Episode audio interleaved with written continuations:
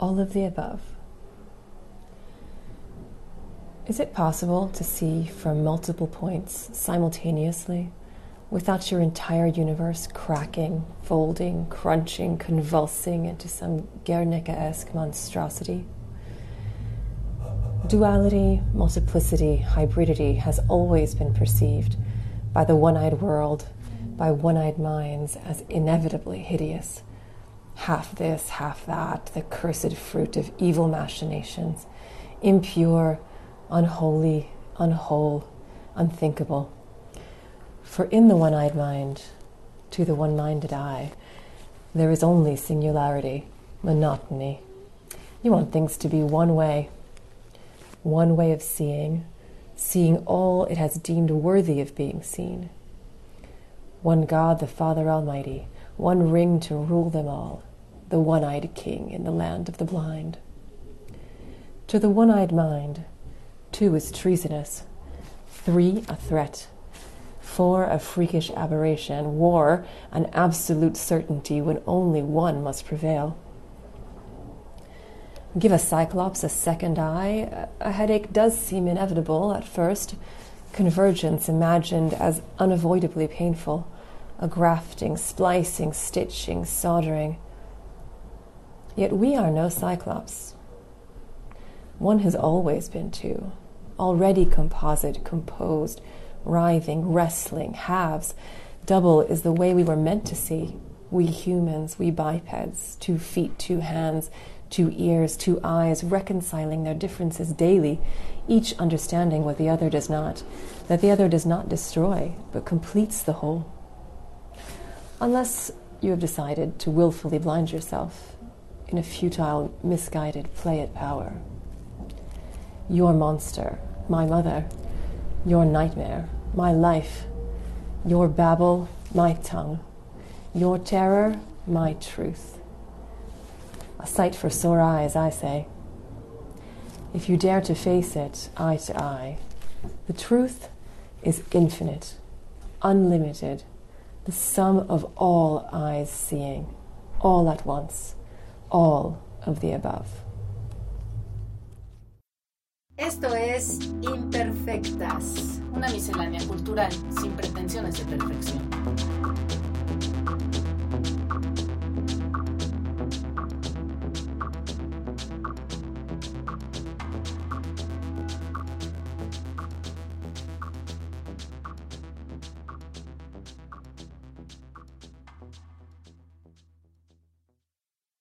Hola, buenos días, buenas tardes, buenas noches, donde quiera que estén. Nos da muchísimo gusto tener la segunda versión del número uno dedicado al ojo de adanomad.com.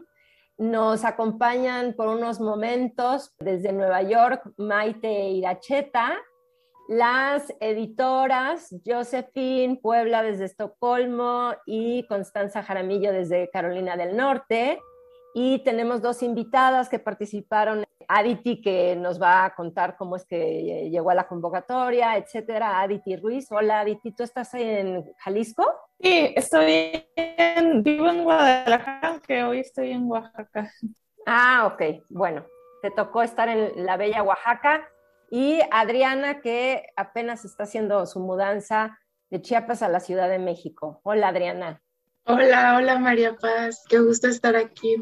Hola a todas. Y una de las cosas que también queremos comentar es que teníamos muchas ganas de que este capítulo en particular del podcast tuviera parte de perfil del proyecto que es multilingüe. Entonces, por eso es que ustedes acaban de escuchar la primera intervención en un idioma que no es el español y pues estamos aquí con las editoras, con Constanza Jaramillo y con Josephine Puebla, que nos van a platicar cuál fue el tema y cómo es que llegaron a él. Entonces, adelante, Constanza. Gracias. Hola, María Paz y Maite, escritoras, y Josephine, mi coeditora. Fue un honor trabajar contigo. Pues, ¿de dónde vino el ojo? Yo creo que es porque el, el ojo se relaciona tanto con escribir, mirar hacia afuera y mirar hacia adentro y como la combinación de esas dos miradas. Y fue muy interesante ver cómo cada una lo interpretó de manera distinta, pero de alguna manera salieron unos temas comunes, ¿no? Como unas especies de ejes que fueron coincidencias o que fueron subconscientes de alguna manera. Entonces, entre todos los escritos, y Josephine, ayúdame si se me olvida uno, había algunos escritos que hablaban de la violencia de la mirada, ¿no? Y de cómo estamos en un mundo en que somos vigilados en todo momento y nos vigilamos unos a otros. Otros textos fueron más filosóficos, como el artista y el escritor mira. Bueno, para volver a la violencia también hubo un aspecto histórico, ¿no? De, hablar de, de Latinoamérica y de qué pasa cuando alguien ve algo y protesta. De ahí hubo textos filosóficos que se preguntaron, bueno, ¿qué es la mirada? Y textos más artísticos también. Y de ahí hubo algunos textos con un humor maravilloso, que le dieron ese giro cómico a la mirada sin dejar así de, interpretar lo que quiere decir mirar y, escribir. Así es. También estuvimos pensando en, el hecho de que está no solo la mirada a través de, de nuestros ojos, sino que también a través del tiempo y con la ayuda de la tecnología surgió la fotografía. También pensamos en algún momento en la pintura, pero estuvimos pensando en la fotografía y cómo la fotografía consigue aislar el objeto que está siendo visto. Y después también, pues algunos de los textos hablan sobre ese aspecto. Entonces, eh, incorporamos en este número, al igual que en el anterior, estas cuestiones que nos, que nos hemos planteado originalmente también desde el punto de vista filosófico, como han dicho ustedes, y poder entrelazar todo lo que en algún, en algún momento vemos que lanza destellos del posthumanismo en, en las cosas que, que, escribimos y las cosas que, que hemos discutido antes. Claro. No sé, Maite, ¿tú qué más quisieras preguntar? Me encanta que editoras del número del ojo mencionen, hablen de la evolución en términos filosóficos y también históricos, porque ciertamente en el número creo que hay ilustrado en los textos esta evolución o esta forma diferente de entender el ojo, o sea, literalmente, ¿no? Los ojos empieza, el símbolo del ojo empieza en la cara, ¿no? El ojo con el que se ve. Pero luego también nos movemos hacia la simbología del ojo que puede ser el ojo como la vigilancia, ¿no? El ojo de la cámara, eh, el ojo del video. También me hace pensar, en los ojos normalmente los entendemos como estos que vienen en pares, ¿no? Los ojos, los ojos de la cara vienen en pares.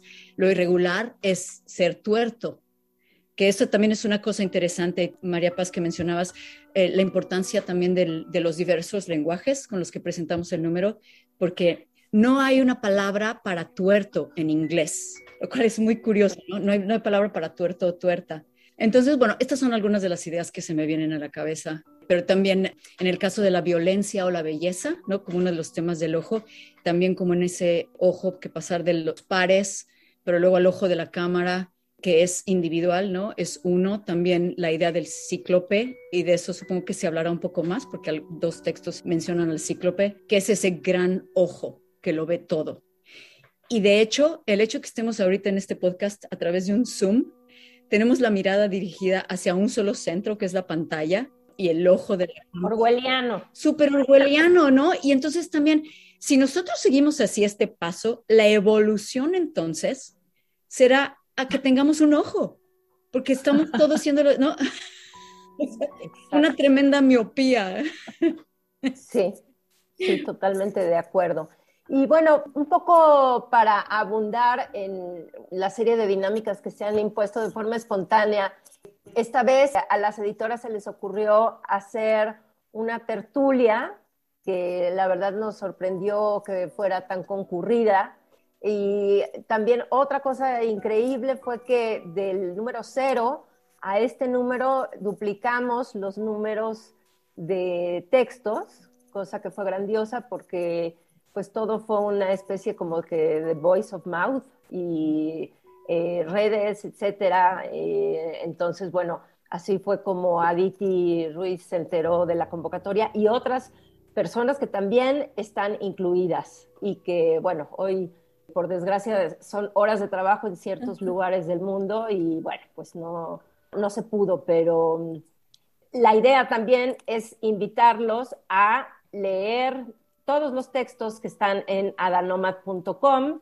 Tenemos también una próxima convocatoria que está a punto de cerrar para que participen en el nuevo número, el número dos, que el tema es mapas y se cierra el próximo fin de semana, si mal no recuerdo. Entonces, por favor, además de eh, entrar a adalnomad.com para revisar los textos del huevo, los textos referidos al ojo, ojalá y se animen a ver los requerimientos de esta convocatoria en particular y puedan participar con nosotras. ¿Y qué más? Eh, no sé si también quisieran hablar de la parte teórica, de lo que incluso surgió de los textos que llegamos a revisar en mayor o menor medida, antes, durante la tertulia y después de ella. Pues eh, María Paz, a mí algo que me encanta de cómo funciona nuestro grupo, pues hay varias cosas. Primero que todo, Adanómada es permeable, ¿no? Entonces siempre estamos recibiendo nuevas ideas, recibiendo nuevas escritoras, nuevos escritores. Y la otra cosa es que si hablamos un poco de la teoría que gracias a ustedes conocí de Byung-Chul Han, que es este filósofo, dice que cada vez estamos en un panel y estamos en como nuestra capsulita individual, mirando pantallas, comprando, deseando como unos adictos. Me parece que tener una colectiva de reflexión y de escritura es un acto un poco que se revela contra eso y que al mismo tiempo estamos utilizando todas esas herramientas de, de comercio y de vigilancia y de medios, pero con un fin posthumano y de, de crecer y de reflexionar. Y siento que he conocido a personas maravillosas a través de la pantalla de mi computador, que me han abierto mucho la mente hacia, digamos, nuevas formas de escribir por eso ha sido una experiencia así maravillosa editar con Josephine y con nuestras eh, peletas, Maite y María Paz, nuestras escritoras, este número. Ha sido realmente un, un desafío tan bonito, Constanza, por un lado eso de trabajar juntas, nos conocimos hace poco, pero han sido estos intereses comunes y estos gustos comunes que realmente nos han unido y juntas hemos ido descubriendo aparte de todos estos ejes comunes, también cosas nuevas y sobre todo todos los textos que recibimos, poder conocer a todas las escritoras nuevas, de verdad no se imaginan el placer que eso ha sido y que esperamos que, esto sea solo el, inicio de, de, algo que pueda durar mucho tiempo, porque esta posibilidad de juntarnos, de beber de las mismas fuentes o no, pero de compartir un tema y encontrar este hilo rojo a pesar de que estamos distribuidas en distintos continentes del mundo, es algo que, yo creo que es único. Y fíjate, Josephine, que como, como escritores también vivimos un poquito en el panal, como tan, tan obsesionados con lo que escribimos nosotros mismos y que sea bueno. Y qué maravillosa experiencia, sí, tener un tema común y ver bueno, ¿qué se le ocurrió a Adriana? ¿Qué se le ocurrió a Aditi? ¿Qué se le ocurrió a Maite? Etcétera, a Lynn, María Paz. ¿Y cuántos miles de formas hay de interpretar, de interpretar algo? Claro, y antes de pasar incluso con Aditi, porque luego también queremos hablar con Adriana, algo que también me llamó mucho la atención de esta abundancia de textos que hubo, o sea, porque dobleteamos el número, fue los formatos, no solamente las temáticas que habían en torno al ojo, ¿no? Sino personas que eh, escribían a la manera de un poema, cuestiones más íntimas, habladas desde la primera persona, otros que parecía una especie como de bullet, en donde había un común denominador que te atrapaba al principio y al final, narraciones de historias particulares, ¿no? En relación con esto, la mirada, Mm. obviamente eh, críticas políticas, posthumanismo en esta cuestión de los ojos, digamos, a partir de, lo literario, y me acuerdo de tu texto, Constanza, ¿no? En relación con jugar y con dialogar con textos clásicos del pasado, en fin, ¿no? En este caso Virginia Woolf, etcétera. Entonces, no sé, Aditi, si quisieras tú platicarnos cómo fue que llegaste y tienes una anécdota además muy, muy interesante en relación con el ojo. Pareciera que todo fue como brujería, como una señal. sí, gracias. Pues sí, la verdad es que conocí este, este proyecto que me ha encantado en Twitter. No recuerdo cómo ni con quién. Creo que lo, lo una escritora con la que ayer hace tiempo, Vivian Abenchushan. Y por pasar tanto tiempo, digamos, en las pantallas, por cuestiones laborales, ahora en la pandemia lo que más me ha funcionado es tratar de escribir, digamos, caminando, tener ideas sobre lo que voy a poner en papel, no sentada frente a la computadora, sino, digamos, yéndome al parque o hacer algún pendiente, desplazándome, pues. Entonces, leí la convocatoria, salí a caminar al parque, por eso precisamente este acto de caminar y las cosas con las que me iba encontrando están en el texto. También como que el aislamiento de, un par de meses me hizo comenzar a ver cosas que antes no veía. Por eso mi texto se llama Estás viendo y no ves. Cosas como acoso, violencia, desapariciones, que me causó, digamos, como un pequeño shock volver al espacio público y decir, híjole, todo esto sigue ahí y tenía súper normalizado. Entonces, ese fue mi, punto de partida, ya que lo tenía que traducir, como uso, no me di cuenta, pero usé mucho lenguaje coloquial, frases que en español son difíciles de expresar en inglés, desde el título, estás viendo y no ves, hasta cosas como se ponchan llantas gratis. y me sucedió que en una fiesta, platicando con un amigo, le platiqué como tengo esto en la mente, no sé cómo traducirlo. Empezamos a conversar, terminó diciéndome, mándame el texto, yo te ayudo a traducirlo, lo hacemos juntos y ya. Entonces, un dato curioso es que este amigo que me hizo la traducción es además mi oftalmólogo. Entonces, queda perfecto con el tema del ojo. Y bueno, gracias. Le echó doble ojo al texto. sí, sí, sí. Pues un saludo a Severico que que además me, me ayudó con la traducción. Y a todos los traductores y a los proofreaders, porque la verdad es que, aunque no aparecen a veces mencionados en los créditos, han sido vitales para este proyecto, ¿no? Desde traducir, revisar si las cosas son literales o si se adaptan realmente a lo que cada autor en este caso quiso decir.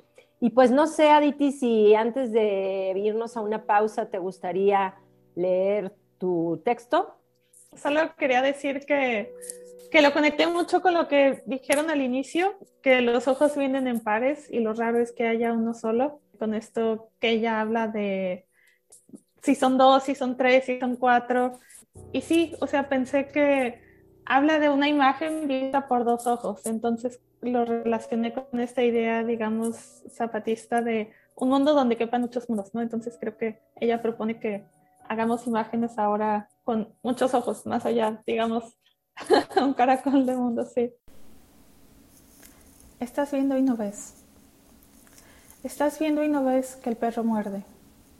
Han sucedido eventos tan insólitos, tan terribles, que me cuesta trabajo distinguir la realidad. Pandemia, violencia, desapariciones, tantísimas muertes. El fin de semana el océano se prendió en llamas. Escucho las noticias mientras manejo y entre más cifras conozco, más borroso se vuelve el camino. Por unos segundos dudo si los colores del semáforo todavía significan lo mismo.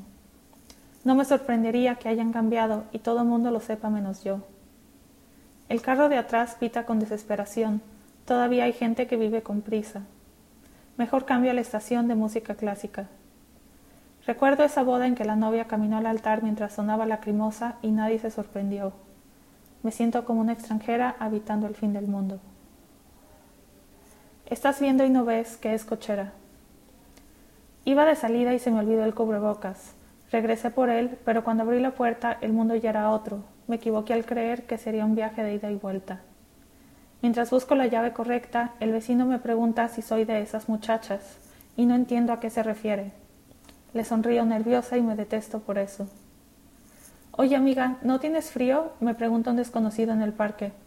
En realidad es excusa para hablar sobre mis piernas descubiertas. Sigo caminando y leo los letreros en voz alta para perderme, para no pensar. Frutas finas Venecia, papelería Acuario, se ponchan llantas gratis, qué tremenda crueldad. Estás viendo y no ves que fue pérdida total. Los trámites de divorcio se redujeron a cancelar una cuenta compartida en el banco. No teníamos que ir juntos, pero quisimos acompañarnos. Después del simulacro sanitario de la toma de temperatura, nos dicen que solo puede entrar una persona por familia. Pero ya no somos, quisiera explicarle a la señorita. Este era el momento para iniciar el performance de no conocernos y lo arruinamos. La señora de adelante le grita a su hijo, ¿Quieres un abrazo? para que deje de correr por la sucursal. Él responde, No, gracias. Bueno, sí, y regresa a ella.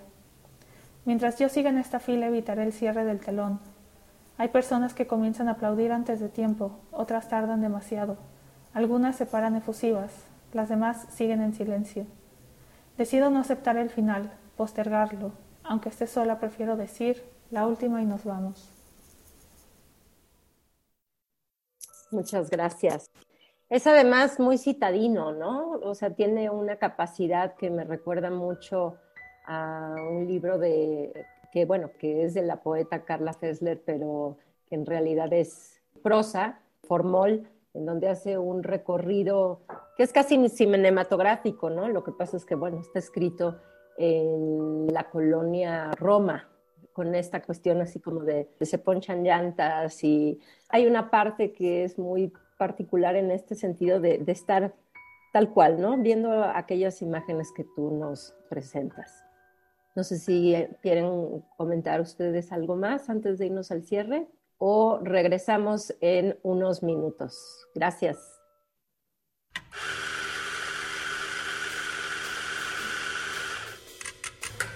Expreso doble, cortado, americano, latte, cappuccino, black white, cold brew. Todas nuestras bebidas están preparadas en el tiempo exacto, con la dosis perfecta, el molido justo y el beneficio agregado del cariño para lograr el efecto buen tono. Buen tono café. Todo está bien. Avenida Universidad 1887, local 5, Oxtopulco, Coyoacán. Búscanos en Facebook, Twitter e Instagram como arroba Buen Tono Café. Ven por un café a buen tono. Café cantante.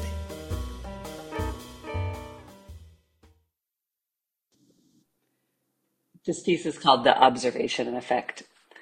The observation effect in physics says to look at something is to change it ever so slightly. We can't take our temperature without the thermometer absorbing our thermal energy. We can't check the pressure in the car tires without letting out air with the tire gauge. We change what we observe. Being and nothingness. They say the average American girl is aware of being watched by men by the age of 12. Sartre knew gazing is power.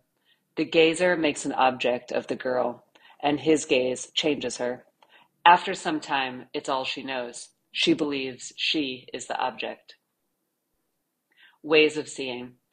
John Berger noticed men seeing girls.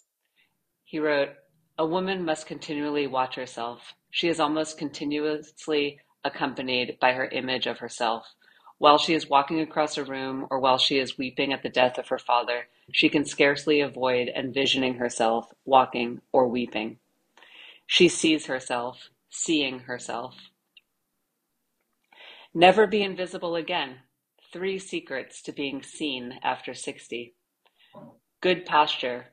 Walk like you are going somewhere. Look in the mirror and practice a pleasant face.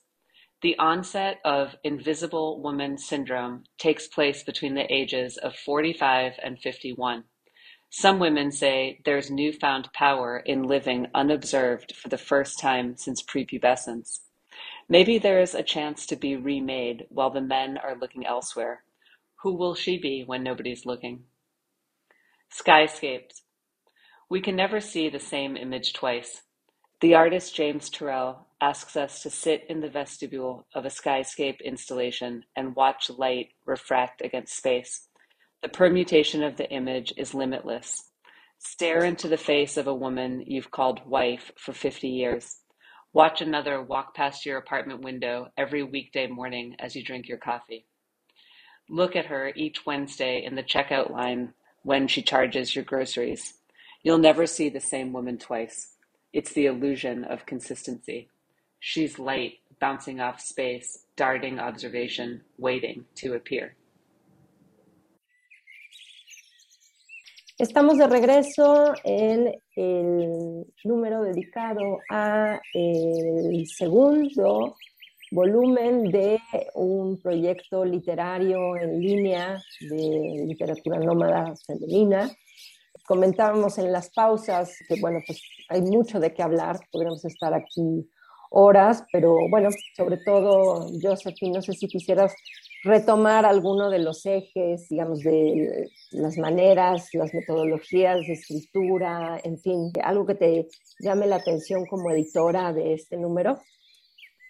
Bueno, es que es que todo realmente me, llamó la atención, pero los ejes, María Paz, gracias por preguntar. Habíamos eh, pensado que, se podría hablar de cuatro ejes, la parte de cuando la mirada se burla de nosotros o la mirada que causa dolor, la mirada en el tiempo o la filosofía de la mirada.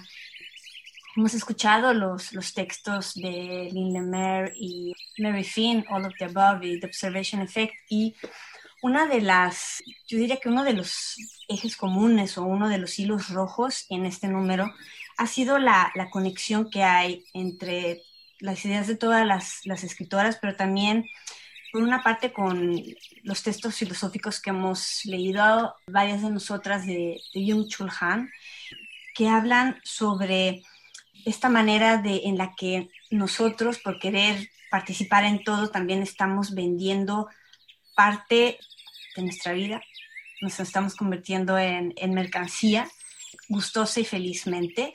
Y también estamos aceptando una uniformidad porque a la vez que es bueno poder observar qué hacen los demás, también está viendo una, creándose una especie de necesidad de parecernos para poder participar en, este, en esta especie de nuevo juego en el que todos estamos participando finalmente. En el texto de Lynn, que nos habla sobre esta uniformidad, este empeño en ver las cosas de una sola manera, en vez de aceptar el simple y sencillo hecho de que nada tiene una sola verdad, siempre hay no solo una dualidad, ¿no? sino que hay varios componentes en todo lo que vemos, pero estamos todo el tiempo corriendo el riesgo de ver las cosas de una sola manera. También tenemos entre los demás textos el texto de Xochitl Flor, Fotomatón, que habla sobre justamente esto, de cómo ahora estamos, queremos ver, nos dejamos ver, estamos siendo vistos sin saberlo por lo menos es lo que queremos pensar, porque sabemos que toda la, información que estamos compartiendo al final está siendo vigilada por alguien, ¿no? Y, volvemos a esta idea del panóptico del que habló eh, Michel Foucault, sino la fascinación de, encontrar todos estos aspectos en todos y cada uno de los textos es uno de, los aspectos que, a mí me ha llamado más la atención no sé, Adriana, Aditi, si alguien quisiera comentar estos dos textos recientemente escuchados. Ahora sí que desde la sapiencia de las letras, Adriana. Porque además esto es lo que también me interesa recalcar, aun cuando ya lo he mencionado, el texto de Lynn, tenemos la posibilidad de traducirlo, digamos, tiene tres versiones, el español, el francés y el inglés, y el texto de Mary Finn, español e inglés. Pues adelante, Adriana. Estoy de acuerdo con todo lo que viene comentando Josephine, que a mí también me evocó esto del ojo como el one, bueno, especialmente me resonó esta referencia al one ring to rule them all, como del Señor de los Anillos, y también cómo lo liga con el monoteísmo, como de un Dios Padre, ¿no? O sea, siento que esto que pasa con la fragmentación o la descolocación de las miradas desde el Internet y desde estas nuevas realidades digitales solo como que recalca esta muerte de este dios monoteísta que ya se venía arrastrando. Y del heteropatriarcado también, ¿no? Porque yo sentí ahora que releía esta cuestión como del cíclope, ¿no? Lo peligroso, o sea, dos miradas es traición, tres, bueno, ya es revuelta, ¿no? Cuatro ni se diga, es la guerra. Y que al final comience a fundirse efectivamente, ¿no? En una mirada que no es única, que no es unitaria, que tampoco es omnisciente ni omnipresente, sino que la mirada la conjugan todas las miradas, ¿no? Y en la medida en que tengamos abarcadas todas esas miradas en todos los niveles, creo que vamos a poder dialogar mejor. Sí, como que siento que fue justo como una reivindicación eso de la pluralidad y de hecho ahorita que lo estaba releyendo, como que siento que se puede ligar hasta con el tema de mapas, que es el tema de, del siguiente número, como las miradas también al ser un punto de vista y al ser también como ordenadoras y hacedoras de sentido, de alguna forma nos plantean como un panorama de un mapa o no sé cómo explicarlo, pero o sea, pensé como en cómo se relaciona con cómo los mapas también son instrumentos de poder, colonizadores, buscan como abarcarlo todo, buscan pues mapearlo, registrarlo, igual que el ojo, ¿no? Y cómo también con lo digital esto del mapa pues se fragmenta, se descoloca. Entonces se me hace como un puente interesante para el tema que viene y creo que es muy interesante como, como comentario general ver cómo se ligan los temas que vamos proponiendo, ¿no? Pasar del huevo al ojo, que también es algo redondo y también es algo como, no sé, del ámbito de lo, o sea, no es algo súper macroscópico. Sí. Y ahora, y ahora pasar al mapa siento que es un salto, ajá, pero que sí se relaciona con la mirada, que se relaciona con el, con el sujeto y con esta cuestión de la verdad, como estos valores absolutos, ¿no? La verdad, el orden, no sé, ya estoy divertido. No, no, no, para nada, todo lo contrario, creo que es súper interesante lo que dices. Eh, lejos de seguir por lo redondo, vamos a ver qué sucede, porque además en la tertulia relativa a mapas, pues incluso desde las imágenes, ¿no? Teníamos estos mapas hechos en códices que una de las que participó trajo a cuento. Tenemos estos mapas hechos, pues ya, o sea, en capitalismo tardío, ¿no? Los mapas hechos a partir de máquinas, los mapas tradicionales, decorativos, que elocuentemente hablan del pasado, ¿no? Y, y de la nostalgia. Los mapas que se hacen y se deshacen a razón de en los cambios políticos y sociales, en fin, ¿no? Pero bueno, regresemos al número, al, número que nos compete hoy, que es el ojo. No sé si quisieran comentar algo de Mary King, el texto. Del, el texto de Mary me gustó mucho porque habla de, de este dilema, ¿no? Ser vistas o no ser vistas y por quién. Si somos vistas, a veces es, digamos, de una manera muy intrusiva, muy incómoda, muy indeseable pero la alternativa es ser invisibles, que también es bastante cruel. Y constantemente estar, digamos, viendo nuestro reflejo, incluso en los momentos más difíciles, como ella lo dice, o sea, claro. alguien que está en duelo no, no está en duelo, está siendo aún así vista y se ve a sí misma siendo, siendo vista por los demás. Pues entonces me, me gustó mucho pues sí, que lo plantea como un dilema, ¿no? Eh, difícil de... Claro, o el cambio en las miradas, como hay, como las mujeres en este caso, desde muy jóvenes, se dan cuenta que son vistas a diferencia de, de los hombres. Y como hay una edad, según Mary Flynn, que además es un dato interesante porque pareciera como de John Berger se pasa a los tips de la revista Cosmopolitan, cómo ser vista después de los 60 años y el, y el empoderamiento probablemente que trae el hecho de saber que por lo menos ya una vez más, o sea, si desde los seis o desde que adquirimos conciencia de que estamos siendo vistos por un ojo que nunca cesa de vernos y que probablemente también tenga que ver con nuestro propio ojo hacia nosotros mismos, hay un momento, digamos, de, descanso y que a mí me parece que es como de empoderamiento, ¿no? En donde el ojo pareciera replegarse hacia adentro y no está tan dependiente de la mirada o de la opinión foránea. Eso me hace muy interesante cómo justo desde el discurso de Cosmopolitan es como vuelve a ser vista, ¿no? Así como obviamente no te has cansado de esto, llevas toda tu vida siendo entrenada para esto, ¿no?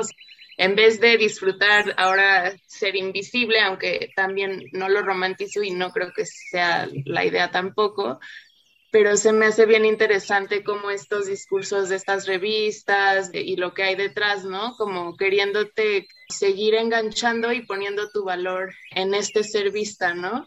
Siento que este culto a la juventud y que si no eres bella o joven y, y bella tiene que ver con joven, como que no vas a tener ningún valor ni relevancia en el mundo y cómo en vez de cuestionar esto o intentar darle la vuelta, pues como que este tipo de revistas te dicen, pues échale ganas para sacar lo mejor que puedas, ¿no? De esto. Yo este texto me identifiqué mucho, porque pues sí, claro, siento esa mirada y se me hace muy interesante cómo es ambivalente, como ya dijeron, la sensación que tenemos con ella, o sea, puede ser muy incómoda pero a mí de repente me pasa que, no sé, entro a un lugar y me imagino que, o sea, o siento las miradas según yo, ¿no? Y entonces como que, no sé, hasta la forma de hacer mis gestos, de moverme, es más calculada porque me están viendo y luego descubro que nadie ni me estaba viendo, ¿no? Y entonces hasta digo, ay, qué chafa, o sea, por un lado, qué bien, porque estoy sola y no tengo que pensar en cómo me veo, pero como que hasta hay una ligera decepción como de ay, entonces, ¿para qué estaba cuidando cómo me veo, ¿no? Y es como, wow, cómo tanto está dependiendo de esta mirada externa, es muy, es muy fuerte.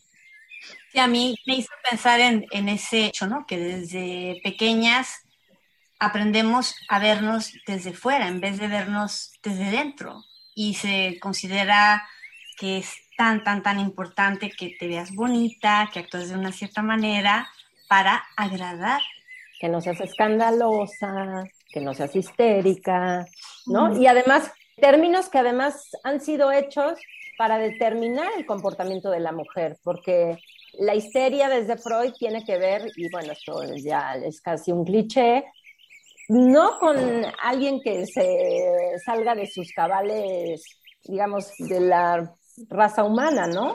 Así es como la ninfomanía. La ninfomanía y la histeria están ubicadas para castigar la imagen de la mujer, pero cuando al revés, ¿no? Hablar fuerte entre hombres o tener muchas parejas y ser un metrosexual eh, son cualidades y del otro lado pues son elementos castigables, ¿no? Eres una loca, eres una puta, etcétera, etcétera. ¿Qué ibas a decir, Adriana? Que nada más te tomas la cara y dices, yo digo, ¿qué, qué, qué? Perdón, es que me da pena la de colchones. Ah, no, eso, está muy bien porque da un... Yo dije, ¿qué estoy diciendo? Entonces, ya, ya, perdí no No, pero es, es realmente un tema que da tantísimo de qué hablar y que es esto mismo. ¿Cómo ves tú el mundo que te rodea y cómo el mundo que te rodea te ve a ti y cómo al final estamos sin querer, queriendo, pero siendo educadas y tal vez lo seguimos haciendo inconscientemente, de es tan importante cómo te ves. Tú crees que eres lo que la gente dice de ti, lo que la gente ve. Así es. Cuando en realidad el mundo es mucho más grande y sin olvidar que no vemos todas las dimensiones y que tenemos unas limitaciones increíbles al fin de cuentas, ¿no? Alguna vez estuvimos discutiendo este hecho de el mundo tal y como lo vemos los seres humanos, pues también es distinto. Hay seres humanos que no ven colores, al igual que los demás. Hay gente que solo lo ve, hay una enfermedad que ves todo solo en tonos grises. Las moscas ven el mundo de otro color, los perros, los animales. O sea, hay una diferencia tan grande y nos preguntamos cuál es la realidad, cuál es el color verdadero de la flor que estamos viendo, ¿no? Entonces, de verdad, el tema del ojo, la vista, es que podríamos hacer, yo creo que no solo un número, sino muchos números en torno a este cuestionamiento, a esta, a esta idea. El ojo 2 como aniversario del 1, estaría bueno. o hablar de la ceguera como contraparte a, a la vista, ¿no? También. Hay textos que ahora recordando que este domingo hay elecciones en Chile, que todo se está volviendo tan radical, Las segundas vueltas se espera que no sean generalmente los de centro izquierda y los de centro derecha, sino todo lo contrario.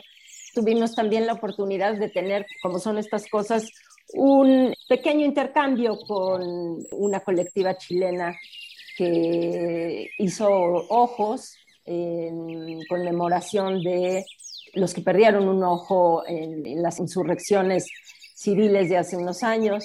Y también se habla de eso, ¿no? El ojo de la negritud, el ojo de la opacidad, en fin. Vamos a hacer una última pausa para luego cerrar, porque todavía queremos hablar, queremos que Adriana nos cuente de su experiencia, también escuchar su texto y hablar también de la pieza de María José Romero que creo que está muy bien porque además pieza de María José es muy íntima, al igual que el texto de Adriana. Entonces, regresamos.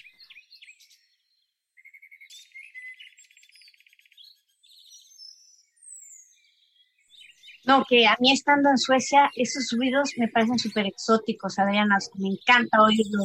Es como recuerdos de mi, de México, nada. Marruecos. Sí, aquí no se puede hacer radio y esas cosas porque de verdad, o sea, en menos de media hora ya pasaron como dos camiones de Y ahí en Suecia, me, o sea, me imagino que ni, siquiera tu pasto puede medir más de cierta cantidad, ¿no? Voy a utilizar esto para una cortinilla, de una vez se los advierto.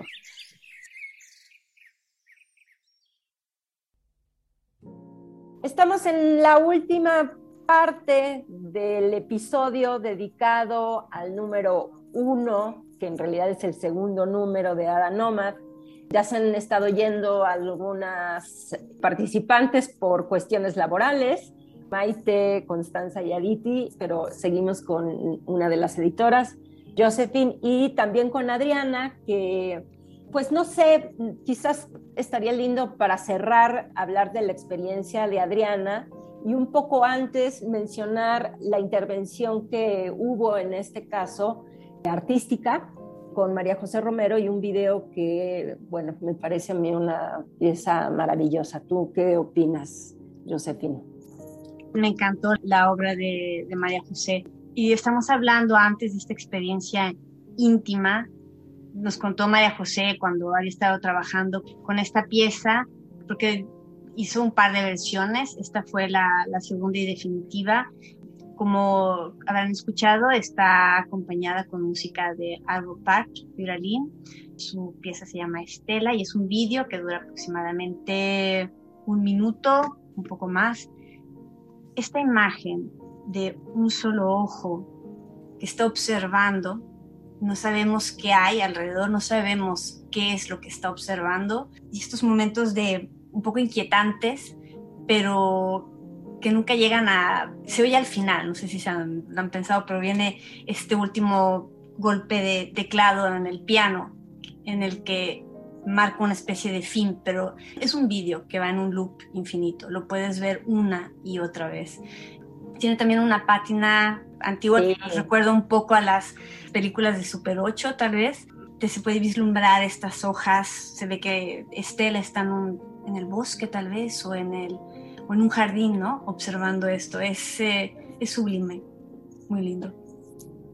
Eso me encantó también, justo esto que acabas de decir, porque es como la mirada compartida, ¿no? Vemos un ojo ver y también intuimos qué es lo que ese ojo está viendo con estos verdes y estas tonalidades que María José Romero alcanza a lograr y que nos justo, ¿no? Nos meten en una especie de ojo que evidentemente es femenino, pero que de pronto se vuelve pájaro porque está itinerando, ¿no? Y porque de pronto parpadea y sube y baja. Me parece que está muy bien y además es un retrato íntimo, quizás de la mirada de lo que vemos, de lo que desearíamos ver y de lo que miramos hacia adentro de nosotros mismos, que tiene que ver mucho con, creo, uno de los textos más íntimos eh, hecho en primera persona, que ha sido como también un poco, no sé si ya sea un estilo particular en el caso de Adriana, que nos ha acompañado en los dos números, el del huevo y el ojo, sus textos han sido seleccionados, entonces pues no sé qué quisieras decir de tu propio proceso, Adriana, en relación con tu texto. Sí, es de esas cosas que no te das cuenta hasta que lees a las demás, como, ah, sí, o sea, mis textos son muy íntimos, son muy como introspectivos, sobre todo para estos pequeños formatos. Lo que pasa es que yo cuando empiezo a narrar me explayo, entonces para algo así que tiene como una longitud un poco más limitada, me voy más a lo como a lo poético, porque me cuesta mucho sintetizar cuando quiero narrar algo, entonces si intentara narrar algo me saldrían cinco cuartillas mínimo. entonces, pues también siento que por el material que se ha compartido, por eh, los mismos temas, a mí me lleva como más a la poesía.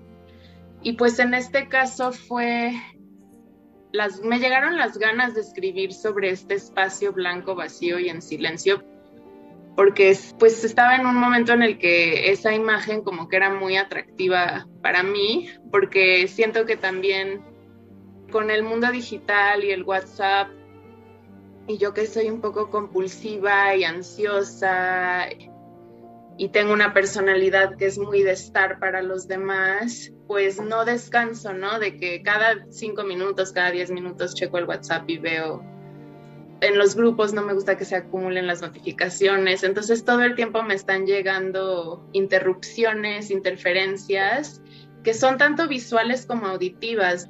Y creo que en, mi texto reflejo un poco esto de cómo lo visual y lo auditivo de repente también se mezclan. Por eso es como un espacio blanco, vacío y en silencio.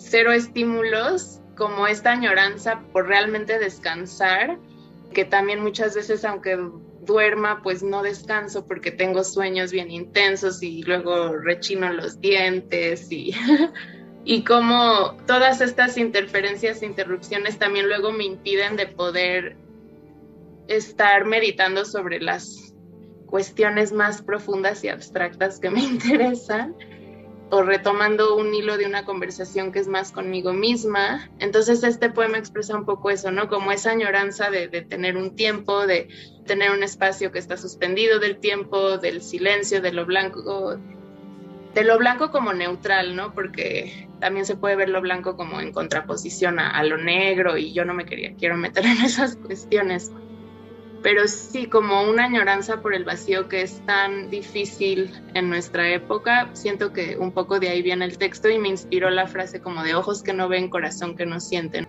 Si no hay un estímulo, pues no hay una respuesta emocional y de ahí nació. Muy bien. Una pregunta cuando estás diciendo esto, porque hay una, vamos, entre nosotras hay unas, unas décadas de diferencia y es interesante el punto de vista yo que he vivido gran parte de mi vida sin todas estas aplicaciones y que cuando escribí, empezaba a escribir fue sobre cuadernos y después, vamos, llegaron los procesadores de texto y eh, ahora estamos donde estamos, pero ¿tú crees que esto va a cambiar? Porque estás hablando de algo que tal vez los que hemos vivido de otra manera decimos es que esto no es bueno, esto tantos estímulos no son buenos o hay algo que dices, el, hay una limitación del cerebro. ¿Tú crees que esto va a cambiar? Que va a haber un momento en el que se diga, ya está, ya acabó, quiero tirar el, mi celular, no quiero estar todo el tiempo estar conectada y estar todo el tiempo recibiendo estos estímulos y ver tantas cosas que no he pedido ver. Pues creo que sí se van a dar movimientos y ya hay gente que no me acuerdo ni cómo se llaman, pero de estar fuera de línea, de, quitar tus redes sociales, o sea, no sé, así como la sociedad llegó a ser tan carnívora que de repente hubo gente que se volvió súper vegana, pero, o sea, seguimos siendo una sociedad súper carnívora. Creo que va a ser algo así, o sea, va a ser algo de nicho, ¿no? O sea, así como la permacultura y estas cosas también se están poniendo de moda, pero justamente porque contrarrestan a lo que es la tendencia y que realmente no, representan algo accesible o viable para la mayoría de la gente, ni, ni algo que realmente está haciendo un choque con pues esa industria, esa inercia de la máquina, ¿no? O sea, yo sí creo que hay como, yo sí creo en la máquina, el algoritmo, como este Dios omnipotente y monoteísta que habíamos hablado, siento que es como que su venganza es como manifestarse como un algoritmo omnipotente y como que esa... A mí sí me preocupa mucho que yo siento que a mí ya me afectó crecer con esto o al menos tenerlo pues ya más fuerte, no sé, en mis veintes, porque igual en la adolescencia todavía no era como de estar pegada al celular, pero yo siento que a mí me afectó, yo siento que me ha hecho daño cerebral, de la atención, de los afectos, de muchas cosas y pienso en las generaciones como más chicas y sí me preocupa mucho, o sea, y sí se ven como las tendencias de que la gente ya no puede poner atención a algo que dure de más de tres minutos, la gente ya no lee libros completos, o sea, yo sí creo que, que pues no es bueno, pero pues no sé, también no quiero ser como, no sé, como cerrada. Purista. Sí, como purista o cerrada o como, no sé, conservadora o lo que sea, de que pues capaz que también se van a desarrollar otras habilidades. O sea, yo creo que algo de lo que sí se desarrolla es como esta capacidad de multitasking eh, o de poder como dividir tu atención, pero creo que esto deteriora otras cuestiones. Claro. Y pues no sé, o sea, va a haber que ver. O sea, yo no podría dar como una predicción porque no creo que nadie pueda, ni y menos yo porque no, no soy como socióloga ni neuróloga, pero pues sí me preocupa y pues a ver qué pasa, ojalá no nos gane como este, con esto del metaverso y todo que viene, o sea, a mí sí me da miedo como que de repente ya no haya como ni siquiera personas controlando ya los discursos y así, o sea, hasta vamos a extrañar que hubiera personas controlando las cosas porque ya va a ser todo una autorregulación del algoritmo contra lo que nadie va a poder. Entonces, pues no sé, tengo un lado muy mm. distópico Sí, pero bueno, también hay que confiar en las fuerzas subterráneas de la historia, que hasta Hegel las dice, y también en esta contracorriente que en el momento menos pensado surge, ¿no? Justo hoy mientras corría y a propósito de nuevo de las elecciones chilenas, vemos como Boric sale de una rebelión de niños de 14 años, de jóvenes de 14 años que en su momento ni siquiera tenían edad para votar y que creo que yo alcanzo a ver ahora en los jóvenes, porque tengo muchos alumnos y otros que, como acabas de decirlo, Adriana, son completamente outsiders, incluso por estar conscientes de lo que implica, ni siquiera usan Waze porque se sienten permanentemente vigilados.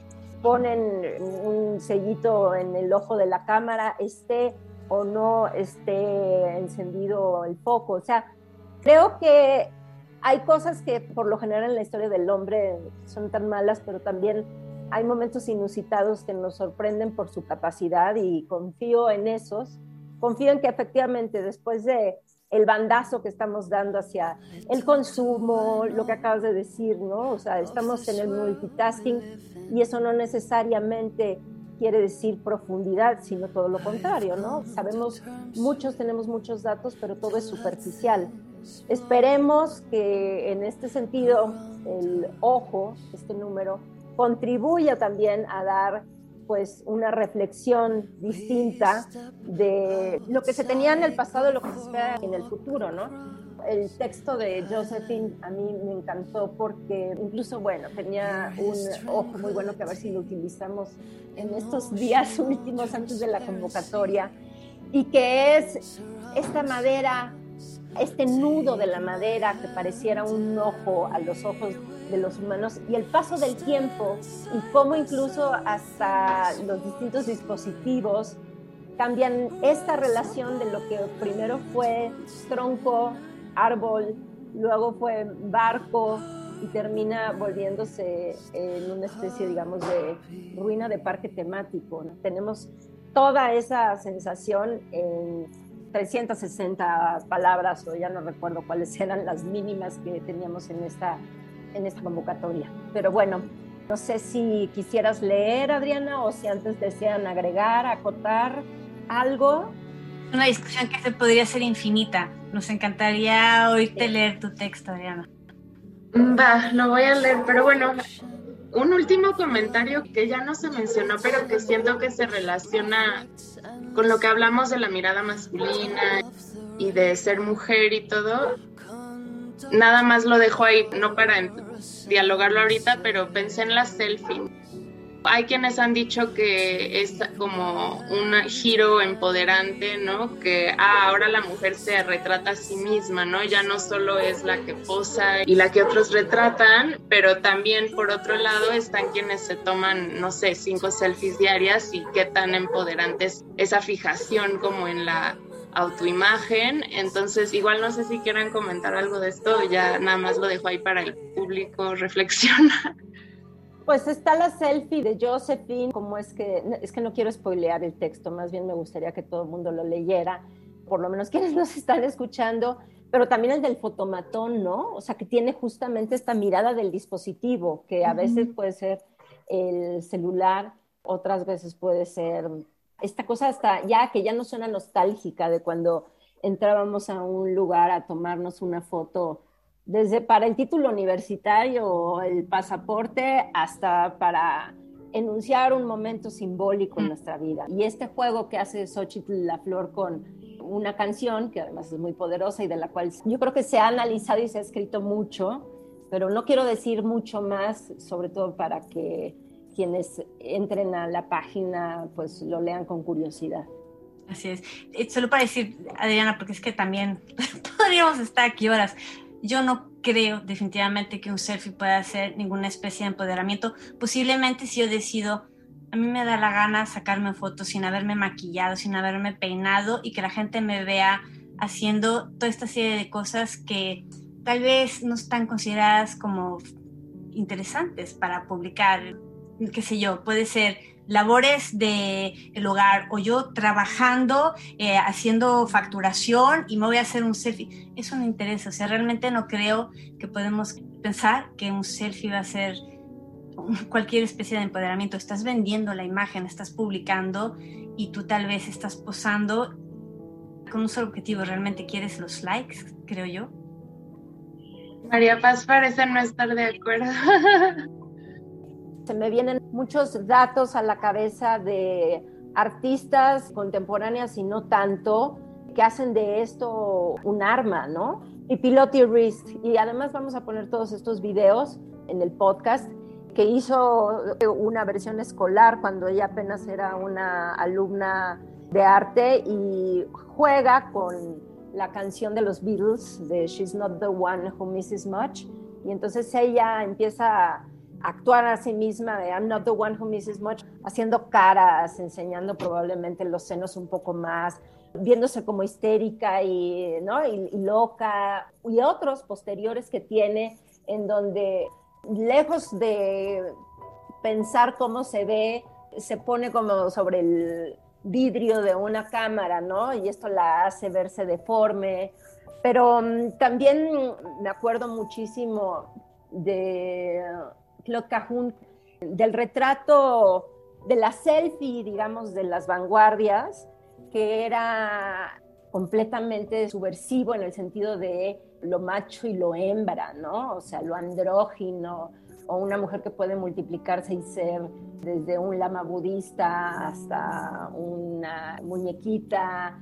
Eso, tanto en Claude Cajun como en Hannah Hugh, que jugaba y que alteraba por medio de collages esta visualidad que las revistas nos vendían y ella las cambiaba de género. Entonces, seguramente deben de haber ahora muchas artistas que incluso contemporáneas están utilizando esa coyuntura para subvertir la potencia de la selfie, ¿no? Claramente tenemos casos extrañísimos en donde sabemos que hay selfies hechas por un ojo que se encarga de hacer un holograma de una persona o una personalidad de alguien que incluso ni siquiera existe, ¿no?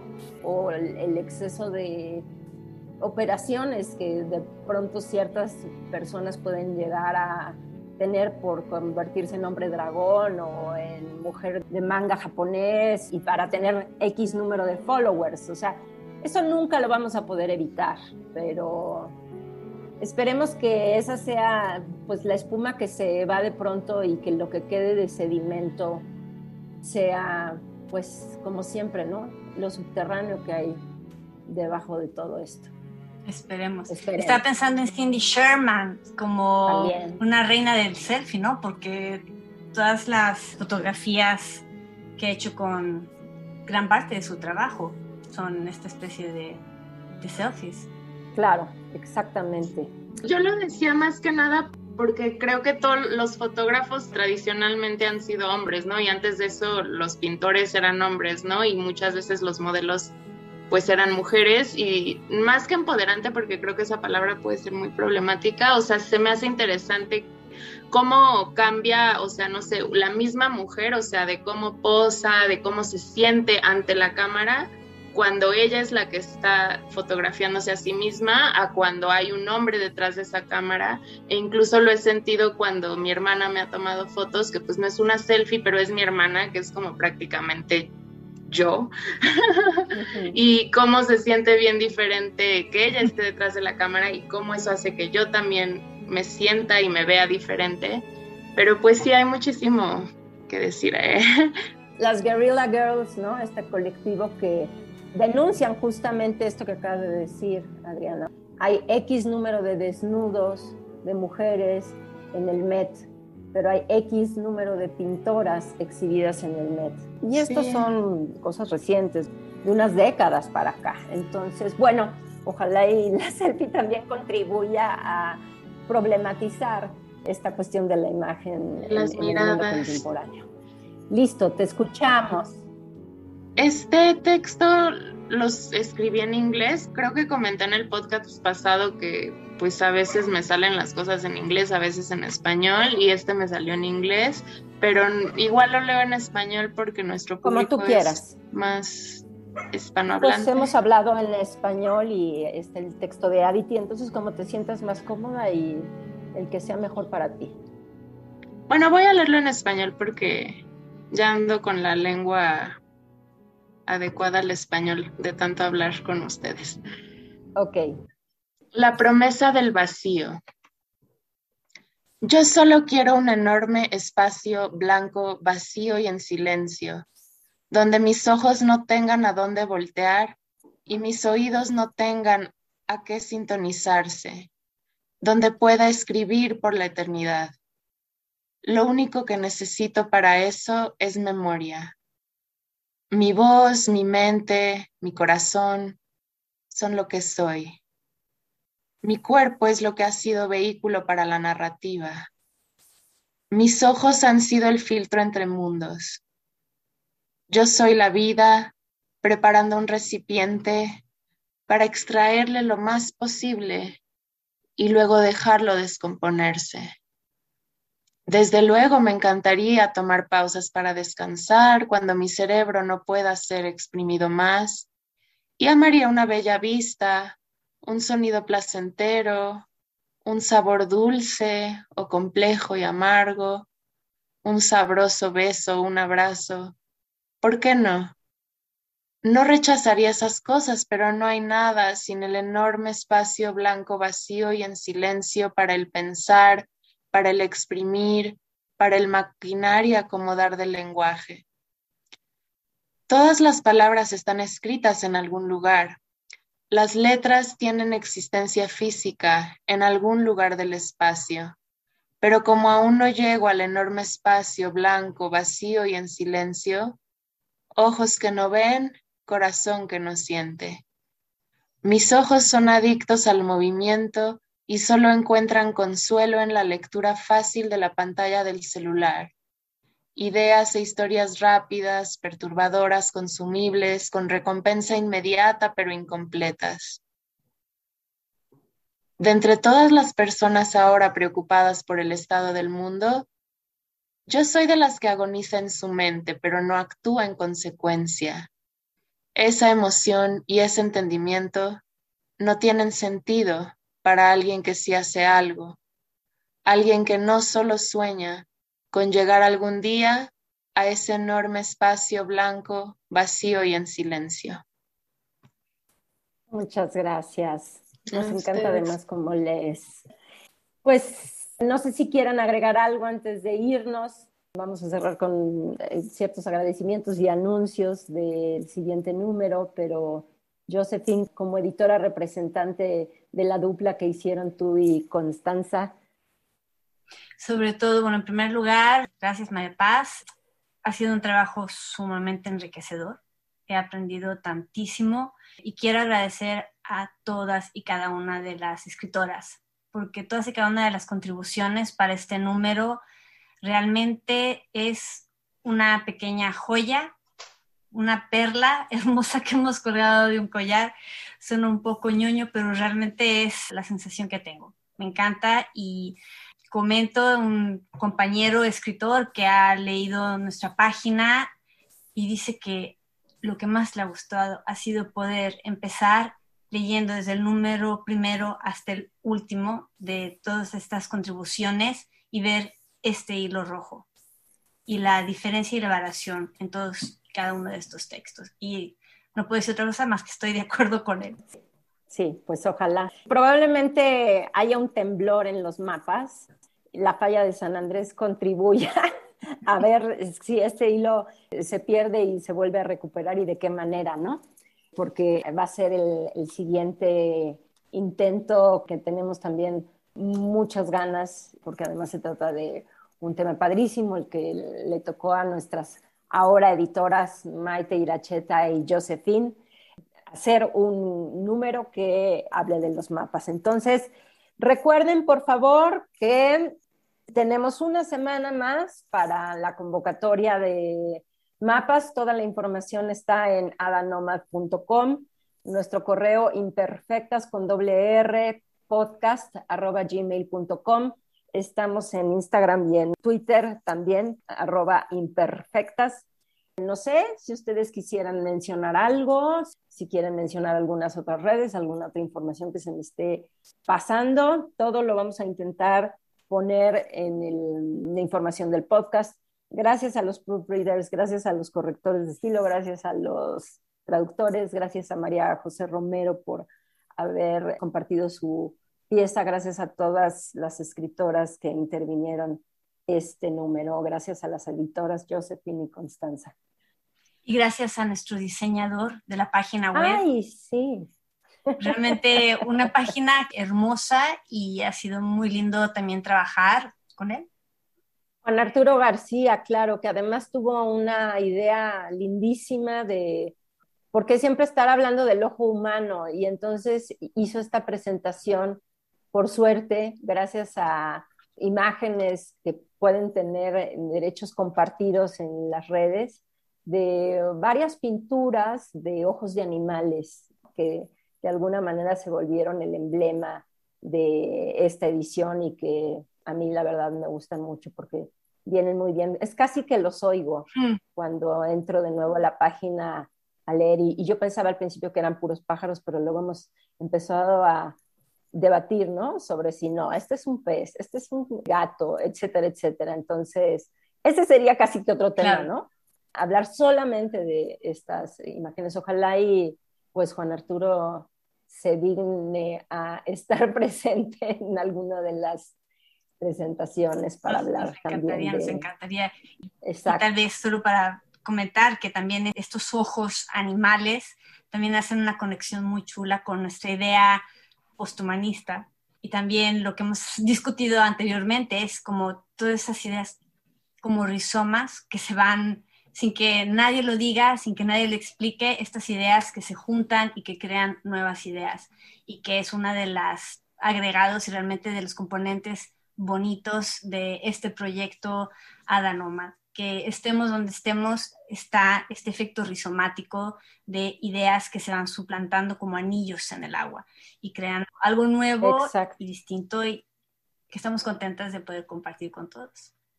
Exacto, de trabajar de forma colectiva, no importa las distancias ni las fronteras.